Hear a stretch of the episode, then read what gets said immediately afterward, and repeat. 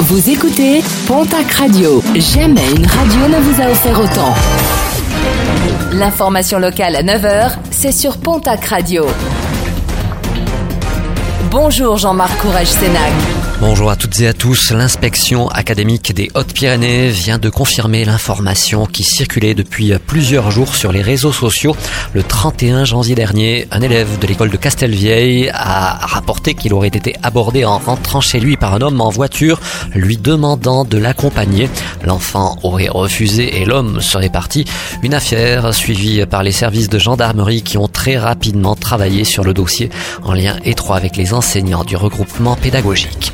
Le gérant du bar, le Jamison, à Tarbes, interpellé et placé en garde à vue.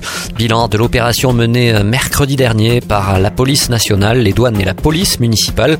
Une machine à sous et du cannabis ont été retrouvés sur place. Depuis quelques mois, des opérations de ce type sont régulièrement réalisées à la suite de signalements. Ce fut notamment le cas rue André Fourcade à Tarbes dans le café salle de jeu La Caste.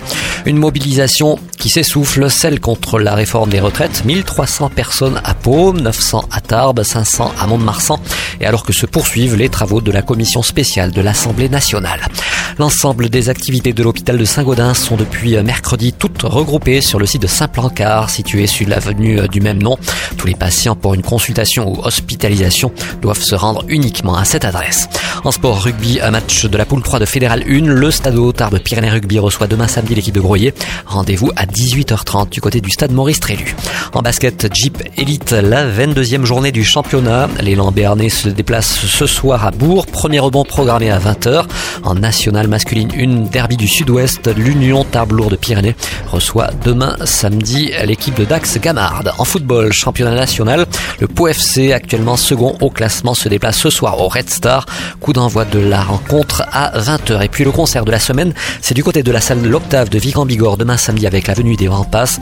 En première partie, vous pourrez retrouver le groupe Papagaius.